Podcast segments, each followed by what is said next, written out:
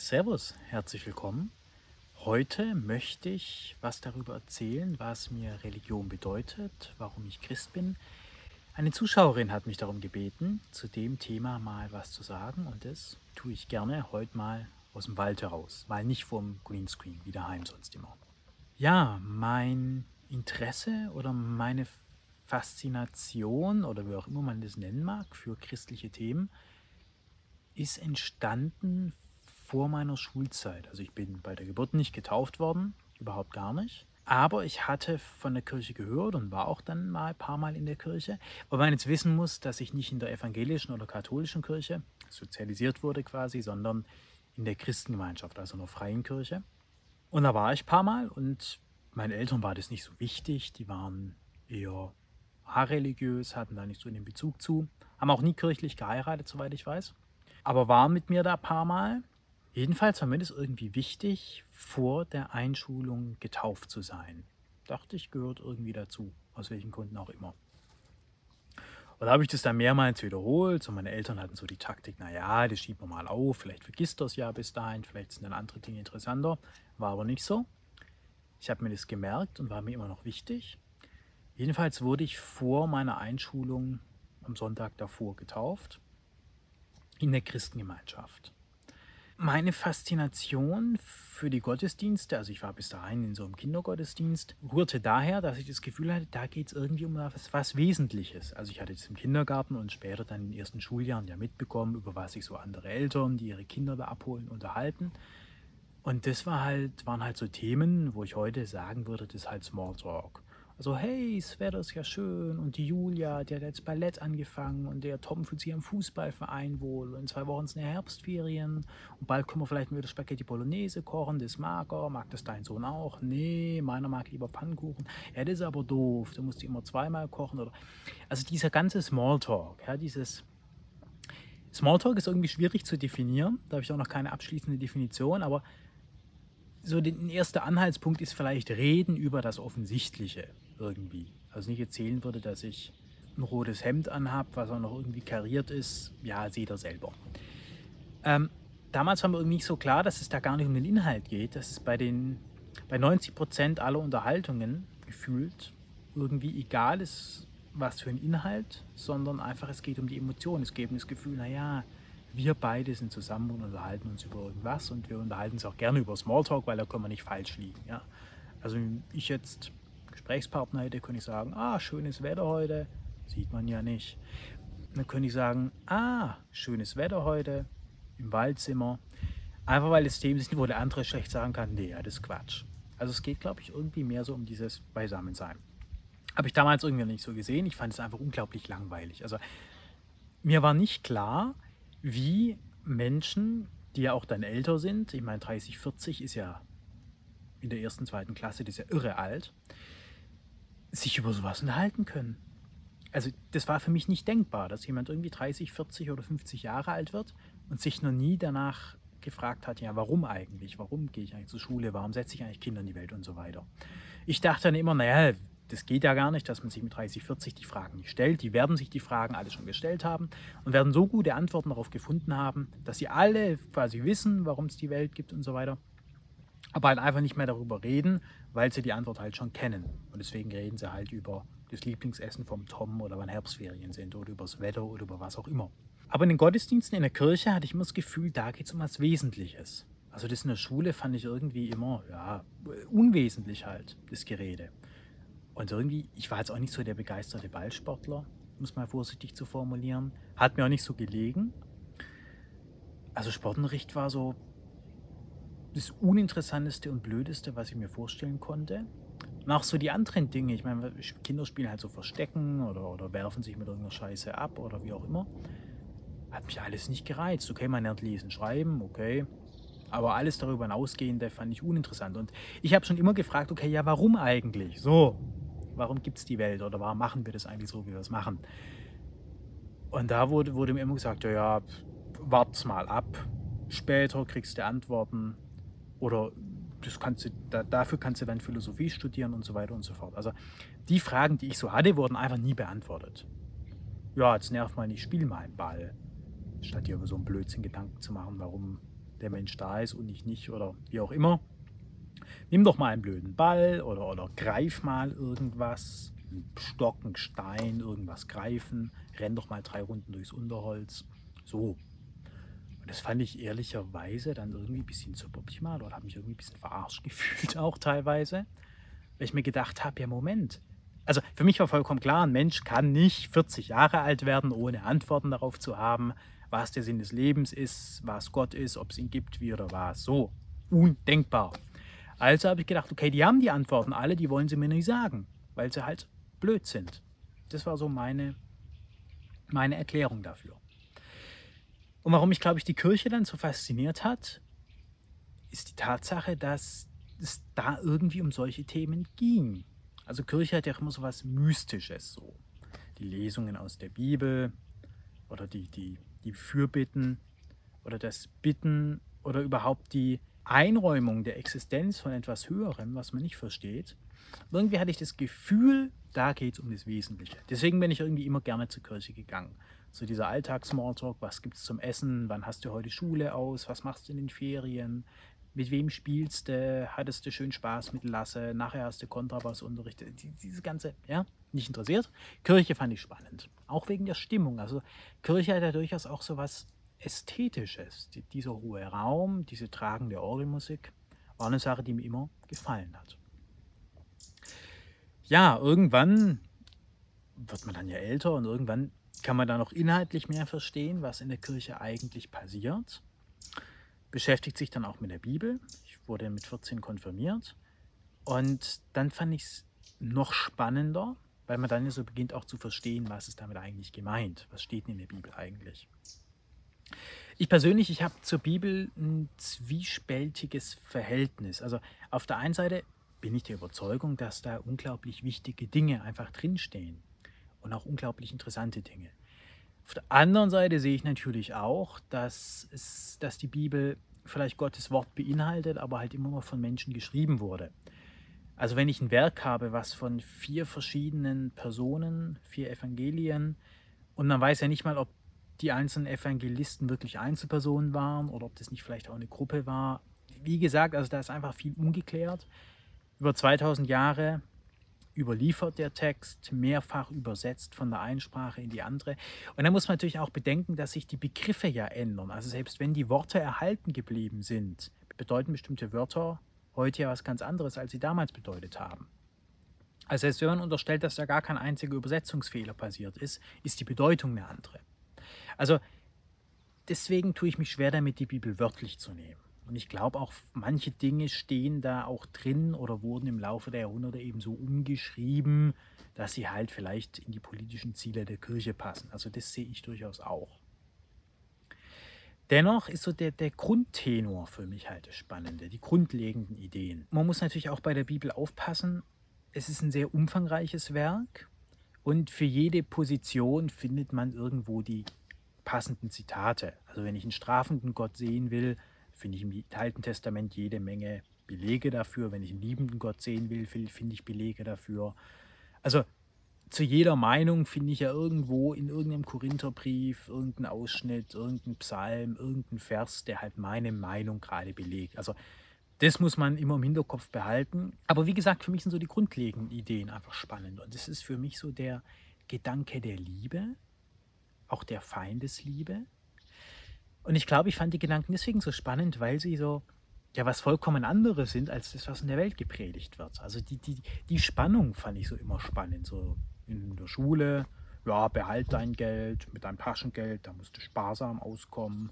Gibt es nicht so leicht her. Überleg dir jetzt, ob du die Süßigkeit kaufst, weil, naja, dann kannst du dir zwei, wenn wir zwei Wochen in Urlaub fahren, nichts mehr kaufen. So, also eigentlich im Alltag auch immer dieses Mangeldenken, was glaube ich auch in meinem Elternhaus so künstlich geschaffen wurde. Also nicht, dass der Mangel da war, aber bei Dingen, die ich halt gerne wollte, die wurden einfach künstlich verknappt. Einfach mal, um einfach künstlichen Mangel herzustellen. Auf jeden Fall so diese Lebensrealität des Mangels und auch der Konkurrenz in der Klasse oder beim Spielen, da geht es ja immer darum, wer gewinnt. Also vollkommen klar, alle gewinnen nicht. Nö, es muss jetzt einen geben, der sich anstrengt und trotzdem verliert und der andere, der da Lob kriegt. Äh, man hat eigentlich immer irgendwie einen Verlierer und einen Gewinner und auch so qualvolle Dinge. Und davon sehe ich in der Bibel, zumindest im Neuen Testament, eigentlich recht wenig. Und das, so dieser Kontrast, so auf der einen Seite, ja, Himmelreich und so weiter und so fort, und dann aber in der Schule so dieses jeder gegen jeden und dieses Sinnlose auch irgendwo, ja, dieser Blödsinn. Und deswegen dachte ich, okay, also in der Kirche oder in der Bibel müssen irgendwo die wesentlichen Antworten zu finden sein, ja. Weil Alltag kann es ja nicht sein. Also irgendwie sich einfach nur darüber unterhalten, wie es Wetter ist oder was man anzieht, was man studiert. Äh, äh das gab mir irgendwie nichts. Also einfach langweilig so. Ja, und irgendwann, wenn man dann noch älter wird, dann habe ich auch mal über Wissenschaft nachgedacht, hatte da auch mal ein Modul dazu an der Uni, Wissenschaftstheorie. Und da bin ich auf das Jungsche Induktionsproblem gestoßen. Also da beschreibt David Hume, dass man nicht von der Vergangenheit auf die Zukunft schließen kann. Zumindest nicht, ohne dieses Verfahren willkürlich schon angenommen zu haben. Also wir haben uns da mit Wissenschaft beschäftigt und für mich kam dann immer mehr raus, naja, eigentlich, wenn es um die Frage geht, was unterscheidet denn jetzt eigentlich Wissenschaft von Religion, dann ist das gar nicht so einfach. Zumindest auf die wesentlichen Punkte bezogen nicht. Weil es heißt ja immer, und so bin ich auch aufgewachsen, naja, Wissenschaft ist ja das, was irgendwie zählt. Wissenschaft beschäftigt sich damit, ob meine Sonnenbrille runterfällt oder nicht. Ja. Jedenfalls, wenn man das Jungsche Induktionsproblem ernst nimmt, dann stellt man eigentlich fest, dass eine ziemlich tragende Grundannahme der Naturwissenschaft letztlich willkürlich ist. Also Jungsches Induktionsproblem ganz kurz. Er sagt, ich kann nicht aus der Vergangenheit auf die Zukunft schließen. Also nur weil meine Sonnenbrille dreimal runtergefallen ist, nachdem ich sie habe fallen lassen oder losgelassen habe, heißt es nicht zwingenderweise, dass sie beim vierten Mal nochmal runterfällt. Weil, damit ich von der Vergangenheit auf die Zukunft schließen kann, muss ich das bereits annehmen. Könnte ja auch theoretisch sein, eine Sonnenbrille fliegt genau 593.000 Mal runter und danach nicht mehr. Wenn ich das jetzt nur 200.000 Mal ausprobiere, wo ist der Beweis, dass das immer so ist? Also wir haben in der Naturwissenschaft einfach gewisse Grundannahmen, die willkürlich sind. Da kann ich gerne nochmal genauer drauf eingehen in einem anderen Video, aber letztlich ist es Willkür. Das ist in der Mathematik so. Zum Beispiel das Grundaxiom, dass es unendlich viele natürliche Zahlen gibt. Also 1, 2, 3, 4, 5 und so weiter, dass es unendlich so weitergeht. Das kann man jetzt annehmen, das kann man sich auch denken damit kann man auch arbeiten, aber wieso soll nicht irgendwo bei 50 Millionen Stellen mal Schluss sein? Also ja, es gibt einfach gewisse Grundannahmen in der Naturwissenschaft, die nimmt man an und die kann man aber nicht mehr weiter begründen, nicht mehr weiter hinterfragen. Das finde ich halt sehr, sehr spannend. Weil daraus folgt ja, dass wenn ich bei egal was nur oft genug warum frage, kommt irgendwann ja, weil ist halt so. Also ich habe das als Kind in der Schule ständig gemacht. So, warum, ja, warum gibt es mich oder was ist Gott oder warum muss ich zur Schule? Man kann bei jeder Frage sich fragen, ja, warum ist das so? Damit fängt Philosophie eigentlich an, dass ich mich frage, okay, warum? Warum sitze ich jetzt hier? Oder warum gilt das Gesetz der Gravitation? Und irgendwann komme ich halt, naja, ist so, weil ist so. Oder auch, warum soll ich zur Schule gehen? Da kann ich natürlich als Antwort geben, naja, weil du halt einen Abschluss brauchst. Warum brauche ich einen Abschluss? Damit du studieren kannst. Warum muss ich studieren? Damit du einen guten Job bekommst. Warum brauche ich einen guten Job? Damit du genügend Geld hast. Warum brauche ich Geld? Damit du im Alter ein gutes Auskommen hast. Warum brauche ich im Alter ein gutes Auskommen? So, also irgendwann kommt jeder Wissenschaftler an den Punkt, wo er sagt, ja, ist so, weil ist so. Ja? Also nehmen wir halt mal so an. Ja, und da ist halt hochspannend, dass das in der Bibel ja genauso ist. Also in der Bibel ist es sehr plakativ, ja. Gott sprach, es werde Licht und es ward Licht. Fiat Lux, ja. Es werde Licht und es ward Licht. Steht da so plakativ. So. Das kann ich jetzt glauben, dass alle Dinge so entstanden, entstanden sind, weil Gott es so gemeint hat, oder ich kann es auch lassen. Aber das Spannende ist halt, dass die Erklärung, die die Bibel gibt, genauso willkürlich ist letztlich wie Naturwissenschaft. Natürlich kommt da immer das Argument, ja, aber Naturwissenschaft kann ich ja nachprüfen, Naturwissenschaft kann ich ja haptisch anfassen, den Gott kann ich jetzt nicht aus der Schublade ziehen. Oder in der Naturwissenschaft habe ich ja sowas wie Kohärenz oder ich habe Übereinstimmung, dass viele Forschende das so sehen. Aber da ist auch die nächste Frage, wieso soll denn die Tatsache, dass viele das so sehen, was mit dem Wahrheitsgehalt zu tun haben? Das ist auch nur so, wenn ich halt willkürlich annehme, naja, Dinge sind halt wahrscheinlich, wenn sie viele so sehen. Aber auch die Annahme selbst ist halt wieder Willkür. So, und da habe ich mir dann gedacht, ja gut, äh, wenn letztlich unsere gesamte Welt, die auf Naturwissenschaft irgendwo beruht oder mit Naturwissenschaft betrieben wird, ja letztlich auf Willkür basiert. Auf einer Annahme, die wir halt mal so treffen. Und die Bibel basiert auch auf einer Annahme, die man letztlich halt trifft oder an die man halt glaubt oder man es halt bleiben lässt. Dann denke ich mir, okay, wieso kann man dann nicht auch mal den Inhalten der Bibel, den christlichen Inhalten eine reale Chance geben? So, Wieso muss ich da kategorisch sagen, ja, das ist was für Heiligabend und für einen Sonntag zum Gutfühlen, aber hat nichts im Alltag zu tun? Und das ist ein Projekt, was ich einfach sehr spannend finde. Neben dem Aspekt der Liebe, der göttlichen Liebe, wo ja irgendwo auch Liebe immer für alle da ist, also wo es keine Verlierer gibt, keine Gewinner gibt, wo man auch nicht irgendwo qualvoll irgendwas machen muss, ja, weil Jesus das Kreuz ja auch schon auf sich genommen hat da ist natürlich die Frage, okay, wenn Jesus schon für, am Kreuz für alle gestorben ist, wieso gibt es dann immer noch Leid? Da könnte man dann vielleicht sagen, also ohne dass ich da jetzt eine endgültige Antwort drauf habe, wirklich nicht, aber könnte vielleicht sagen, okay, vielleicht leiden wir freiwillig. Nur mal so als Denkanstoß, nicht, dass das in Stein gemeißelt ist, aber als Gedankengang. Und ich finde auch spannend den Begriff des Wunders in der Bibel. Oder auch, dass Jesus Wunder gewirkt hat. Der ist übrigens der Einzige. Also weder Buddha hat Wunder gewirkt, noch der Prophet. Aber Jesus eben schon. Jesus war angekündigt und er hat Wunder gewirkt. Und es gibt auch eine Bibelstelle, wo drin steht, naja, ihr alle könnt noch viel größere Wunder vollbringen als ich. Die suche ich gerne raus. Ähm, und das finde ich so spannend, dass man nicht das mal annimmt, weil oft heißt ja, oder entsteht der Eindruck, naja, Jesus schwebt über allen und, und ist erhoben zu Gott. Aber wenn man die Bibel mal liest, steht da halt drin, naja, im Grunde sagt Jesus selbst, jeder kann Wunder vollbringen. Sagt er mal, ist mal eine willkürliche Behauptung. Ja?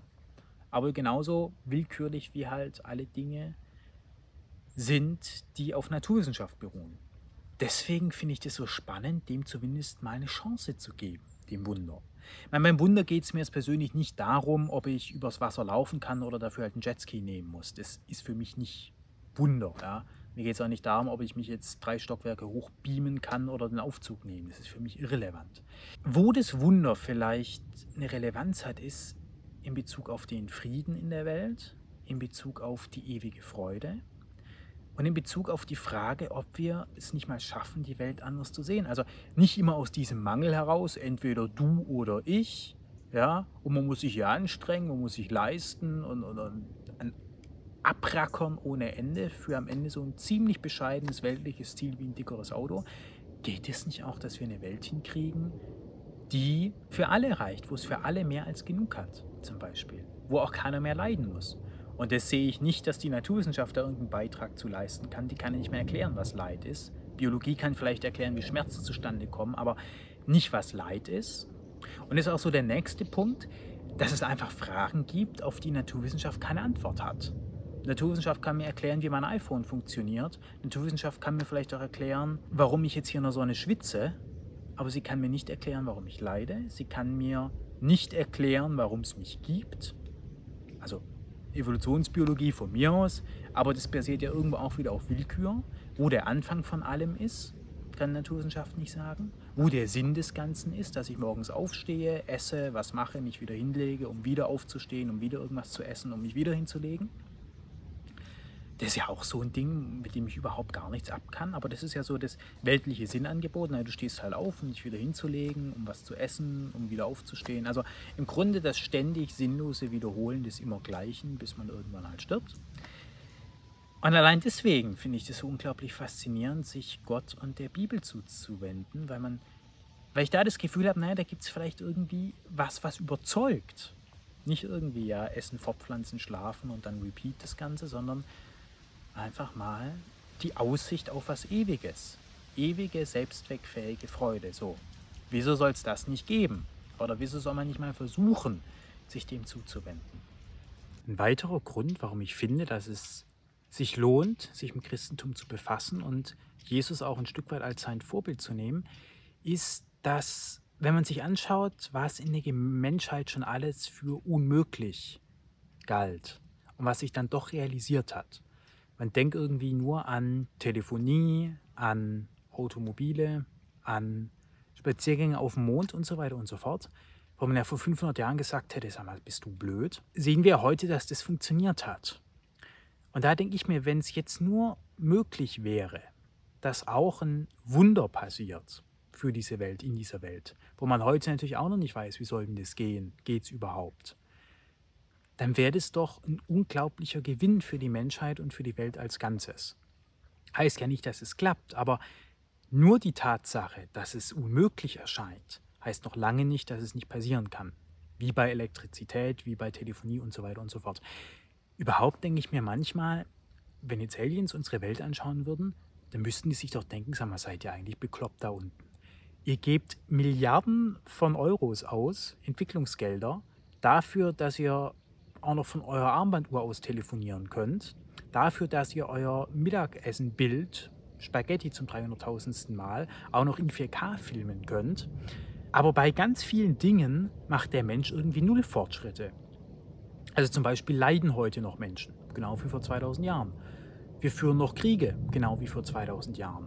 Also ich habe so das Gefühl, die Menschheit forscht an unglaublich vielen Dingen mit einem Eifer, mit einem Ding, um letztlich immer nur den gleichen Smalltalk halt noch über die Armbanduhr führen zu können. Oder um halt sich irgendwelche Trash-Geschichten nicht nur auf dem Dorfplatz, sondern auch noch im TV reinziehen zu können. Also ein unglaublicher Aufwand für null inhaltlichen Fortschritt. Kein Fortschritt bei Gewalt, kein Fortschritt bei Frieden, kein Fortschritt bei der Leidüberwindung, aber dafür ein Fortschritt in der Bildschirmauflösung, wo ich im Grunde mir auch immer nur das Gleiche anschaue. Ja, sind wir doch mal ehrlich, die meisten Instagram-Posts handeln vom immer gleichen, vom immer gleichen Smalltalk im Grunde. Natürlich gibt es auch Fortschritte, das möchte ich nicht sagen. Gerade im medizinischen Bereich möchte ich nicht in Abrede stellen, möchte nicht sagen, dass da null passiert, aber ich finde, es wird doch viel, viel mehr Aufwand, Zeit und Energie in Dinge investiert, die irgendwie am Ende nichts bringen. Und bei den wesentlichen Dingen bleibt man aber zurück. Und die Bibel verspricht oder suggeriert ja zumindest Lösungen für die Probleme, wie das, das Problem des Leids, das Problem der Eifersucht, die Thematik des Todes und so weiter und so fort. Und deswegen denke ich, wenn man nur mal einen Bruchteil von den Milliarden Entwicklungsgeldern, die in irgendwelche Gadgets oder die 500.000ste witzige Stoffpuppe oder für den 93.000. Reel, wo einer lustig rumwackelt auf irgendeiner Wassermelone, wenn man einfach mal einen Bruchteil von der Energie in Bereiche investieren würde, wie Weltfrieden, wie Leidüberwindung, würde man da nicht unendlich weit kommen? Also das sind so für mich so die Hauptthemen, warum ich sage, Jesus ist irgendwo ein Vorbild oder hat einfach gewisse Gedanken, gewisse Handlungen auch, die der Welt erstmal widerstreben. Liebe deinen Nächsten, liebe auch deinen Feind und so weiter. Da sagen ja viele, ja, spätestens beim Feind hört es auf. Ich liebe ja nicht mal mich selbst irgendwo, zumindest viele. Also die Gedanken von Jesus sind auf der einen Seite so weltfremd auf den ersten Blick, dass ich sie schon fast wieder interessant finde. Und wenn man überlege, naja, wenn wir nur einen Bruchteil von dem hinkriegen würden, wenn wir ein paar Wunder in die richtige Richtung auf der Welt bewegen könnten, dann wäre doch viel erreicht. Natürlich weiß ich, dass die katholische Kirche in der Vergangenheit die Bibel missbraucht hat. Und ich unterscheide auch zwischen den Gedanken Jesu und den Institutionen, die sie vertrieben haben, vollkommen klar. Also das sind zwei verschiedene Dinge. Die Institution Kirche ist was ganz anderes als der eigentliche Inhalt. Und auch bei der Bibel selbst muss man aufpassen. Aber ich habe so das Gefühl, das Lebenswerk Jesu, solange, soweit man überhaupt weiß, wie es stattgefunden hat, ist allemal erstrebenswerter, für mich ganz persönlich, als irgendwie in einer Entwicklungsabteilung dafür gesorgt zu haben, dass der neue Bildschirm vom neuen iPhone in Grenzfällen 3,9% heller ist. Oder als BWLer dafür gesorgt zu haben, dass die XY GmbH im zweiten Quartal 2025 3,9 Prozent mehr Umsatz macht statt 1,6 und dabei noch 20 Prozent mehr Mitarbeiter einstellt. Also das erscheint mir irgendwie so nebensächlich. Aber ich, vielleicht ist es auch nur ein Grundproblem von mir, dass viele Menschen sich in dieser Welt unglaublich wohlfühlen und es super spannend finden. Da haben wir noch einen Waschlappen daheim oder müssen wir neue kaufen oder ist im Marktkauf gerade die Butter reduziert oder gibt es im Kaufland nicht doch noch den günstigen Schlagrahmen oder hat die Jenny jetzt eigentlich die neue Jeans oder geht sie nochmal die nächste Woche einkaufen? Das sind leider alles Dinge, die mich nicht interessieren. Aber ich könnte mir vorstellen, dass es vielen Menschen in Bezug auf Gott und Christus so geht, ja, dass das Themen sind, die die Menschen nicht interessieren, aber die mich halt interessieren. Ja, ich hoffe, dir hat das Video ein bisschen gefallen. Äh, mich würde freuen, wenn du den Kanal abonnierst. War ja etwas unstrukturierter, etwas improvisierter auch. Gib mir gern Feedback, wie du die Formate findest, ob ich quasi mehr auch aus der realen Le aus dem realen Leben, also aus dem Wald oder aus dem Alltag mal berichten soll oder doch lieber strukturiert und klar vorm Greenscreen daheim. Würde mich freuen, wenn du nächste Woche wieder dabei bist. Bis dahin.